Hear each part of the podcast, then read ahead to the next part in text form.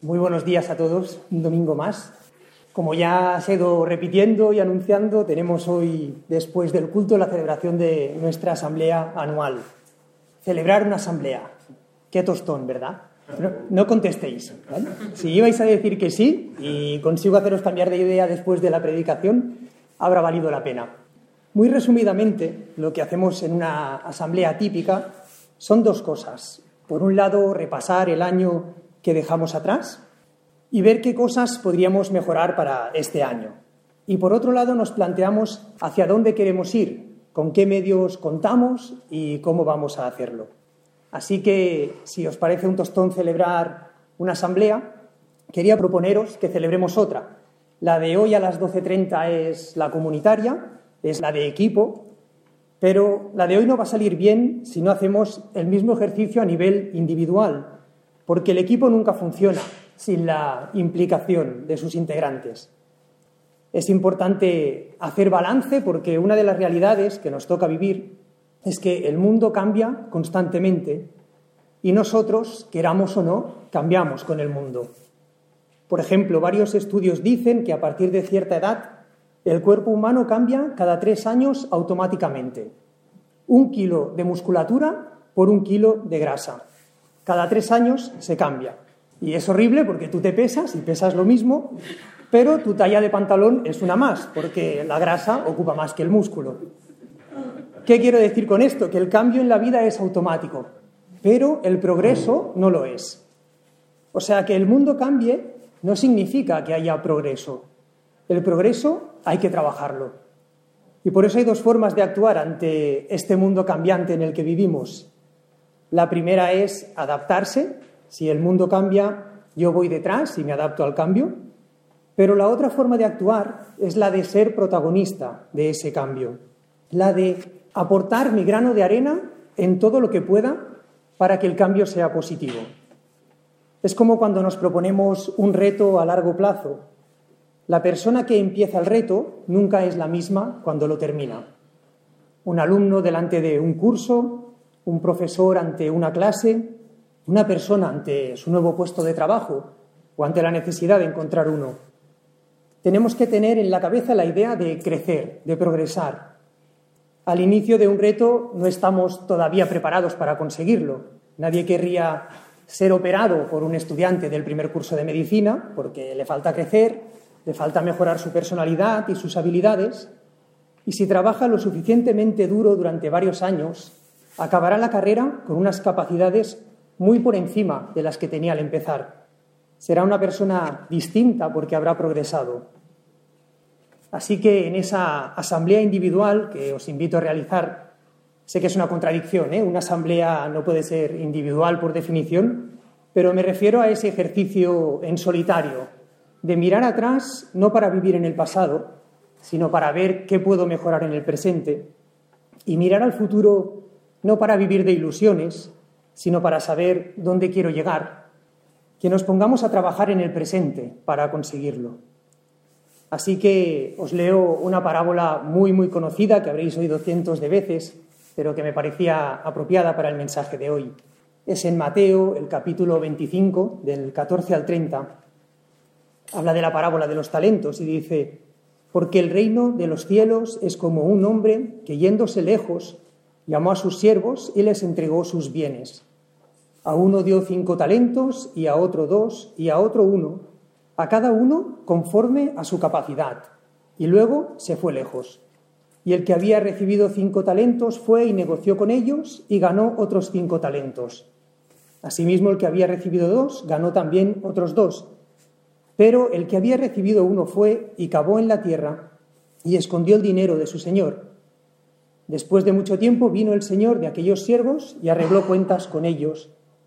Y llegando el que había recibido cinco talentos, trajo otros cinco talentos, diciendo, Señor, cinco talentos me entregaste, aquí tienes. He ganado otros cinco talentos sobre ellos. Y su señor le dijo, Bien, buen siervo y fiel, sobre poco has sido fiel, sobre mucho te pondré. Entra en el gozo de tu señor. Llegando también el que había recibido dos talentos, dijo, Señor, dos talentos me entregaste, aquí tienes. He ganado otros dos talentos sobre ellos. Su señor le dijo, bien, buen siervo y fiel, Sobre poco has sido fiel, sobre mucho te pondré. Entra en el gozo de tu Señor. Pero llegando también el que había recibido un talento, dijo, Señor, te conocía que eres hombre duro, que ciegas donde no sembraste y recoges donde no esparciste, por lo cual tuve miedo y fui y escondí tu talento en la tierra. Aquí tienes lo que es tuyo. Respondiendo su señor le dijo, Siervo malo y negligente, sabías que ciego donde no sembré y que recojo donde no esparcí, por tanto debías haber dado mi dinero a los banqueros, y al venir yo hubiera recibido lo que es mío con los intereses. Quitadle pues el talento y dadlo al que tiene diez talentos, porque al que tiene le será dado y tendrá más, y al que no tiene, aun lo que tiene le será quitado. Y al siervo inútil, echadle en las tinieblas de afuera, allí será el lloro y el crujir de dientes. Esta parábola nos da una de las mejores noticias o de los mejores regalos que podemos recibir. Nos dice que Dios da a las personas diferentes dones, es decir, a todos nosotros, a cada uno de nosotros. Todos tenemos nuestros talentos. Dios nos ha hecho especiales en algo y por eso quería proponeros tomar nuestros talentos, hacerlos crecer, amplificarlos y ponerlos al servicio de la sociedad de los demás. Si todos hiciéramos eso, ese cambio inevitable que comentábamos, que se produce en el mundo, lo, protagonizaríamos nosotros, con un tipo de protagonismo que no busca fama ni halagos, sino que busca servir de la mejor manera a nuestra comunidad. Es cierto que de estos hombres que hemos leído, uno recibió cinco talentos, otro dos y otro uno, pero no es el talento de la persona lo que importa, lo que importa es cómo lo utilice. Dios nunca exige de nadie habilidades que no tenga. Fijaros que el texto dice que a cada uno se le dio conforme a su capacidad, pero exige que cada persona use al máximo las habilidades que posea. No todos tenemos los mismos talentos, pero todos podemos ser iguales en el esfuerzo.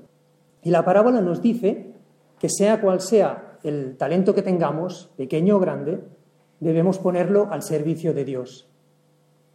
Nos dice también que la recompensa por un trabajo bien hecho es aún más trabajo para hacer.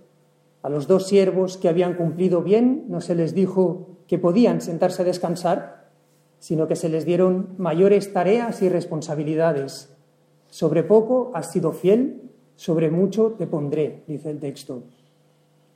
Llama la atención que la persona que fue castigada es la que ni siquiera intentó hacer nada. El que tenía un talento no lo empleó, no hizo nada con él. Si lo hubiera arriesgado y perdido, habría sido mejor que no hacer nada en absoluto. Siempre es una tentación decir, tengo tan poco y puedo hacer tan poco con lo que tengo, que no vale la pena intentarlo para lo que voy a sacar de esto. La condenación recae sobre la persona que, aunque no tenga más que un talento, no intente usarlo ni arriesgarlo para el bien común. Y la parábola establece una ley de la vida que es universalmente cierta. Nos dice que al que tiene se le dará más y al que no tiene perderá hasta lo poco que tenga. Todos sabemos que si una persona tiene un talento y lo ejercita, se hace progresivamente más capaz de usarlo más y mejor. Pero si tiene un talento y deja de utilizarlo, inevitablemente lo perderá. Creo que es algo que podemos ver en muchas áreas de nuestra propia vida y los que somos padres lo vemos constantemente en nuestros hijos. Yo tengo un hijo perfeccionista. Cuando tiene que hacer un trabajo, se concentra y se esfuerza en que quede lo mejor posible y no lo presenta hasta que le parece perfecto. Ha salido a su madre, ¿eh? sin duda. Pero tengo otro que se conforma con el mínimo, que no os digo a quién ha salido, y lo hace todo para acabar lo antes posible. Y mientras los deberes estén presentables, pues ya le parece bien. Y el problema le viene cuando llega a casa y su madre le pide que le enseñe las libretas del cole. Y no os imagináis la de veces que he visto a Vanessa arrancar páginas de las libretas de Jan y hacérselas repetir. Y la queja de Jan siempre es la misma. Mi profesor lo ha revisado y le ha parecido bien. Y la respuesta de Vanessa siempre es la misma. Yo sé que eres capaz de hacerlo mucho mejor, así que lo repites. La próxima vez esfuérzate, hazlo bien a la primera y tendrás la mitad de trabajo. El cambio es lento, pero cada vez la letra de Jan y su ortografía pues son mejores. Y hemos vivido exactamente lo mismo con la lectura. ¿no? Jan se saltaba palabras, se inventaba otras, y a base de practicar y practicar, el año pasado ganó el concurso de lectura en voz alta del Vallés Occidental. Fue ganador un niño que leía fatal. Lo que quería destacar es que si a base de trabajo se puede conseguir algo así con una cosa que se te da muy mal, si tenemos un don para algo, cuanto más lo ejercitemos, más capaces seremos de asumir mayores tareas en esa área. Mientras que si dejamos de usarlo, lo perderemos. Es la lección de la vida que la única manera de conservar un don es usarlo en el servicio de Dios y de nuestros semejantes. Dios deposita mucha confianza en nosotros. La parábola nos dice que este hombre dio los talentos a sus siervos y se marchó lejos. Les dejó usarlos como mejor les pareciera sin imponerles ninguna condición. Se lo dejó a su criterio. Así es como se porta Dios con nosotros.